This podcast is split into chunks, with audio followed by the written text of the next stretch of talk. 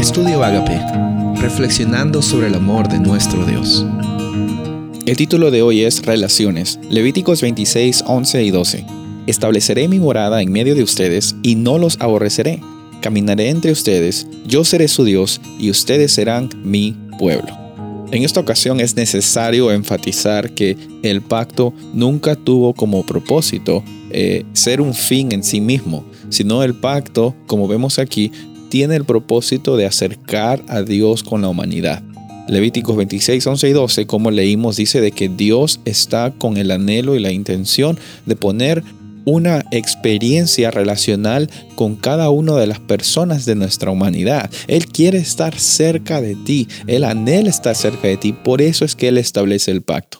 Lastimosamente nos olvidamos de este propósito principal que Dios tiene para ti para mí y nos enfocamos muchas veces porque queremos cumplir las cosas bien, nos enfocamos en las estipulaciones del pacto, en las reglas, en las normas, en la mejor forma de seguir esas estipulaciones y déjame decirte que a veces por esas circunstancias eh, no tenemos una experiencia relacional con Dios. Es una ironía que Dios quiere establecerse eh, y quiere vivir contigo, quiere tener esa relación contigo y por eso nos da el pacto y nosotros respondemos al, a ese pacto al querer guardarlo de la mejor forma y nos olvidamos del objetivo principal. Este tema debe estar claro porque lo hemos hablado muchas veces durante estos días, durante estas semanas. En el Antiguo y en el Nuevo Testamento encontramos que la idea del pacto es la iniciativa de Dios para tener una relación cercana con su creación. Él quiere estar cerca de ti. Por eso es que Él estableció el pacto. Por eso es que Jesús vino a este planeta como hombre y totalmente como Dios, para que nosotros tengamos la oportunidad de juntarnos otra vez con Dios, de establecer ese vínculo con Dios. Dios siempre tuvo el propósito de vivir cerca de ti y de mí.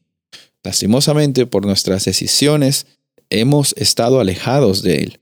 Sin embargo, hoy es el día en el cual Dios te ofrece la oportunidad y la certeza de que Él nunca te va a rechazar si es que tú acudes a Él. Él nunca va a hacerte sentir condenado ni culpable.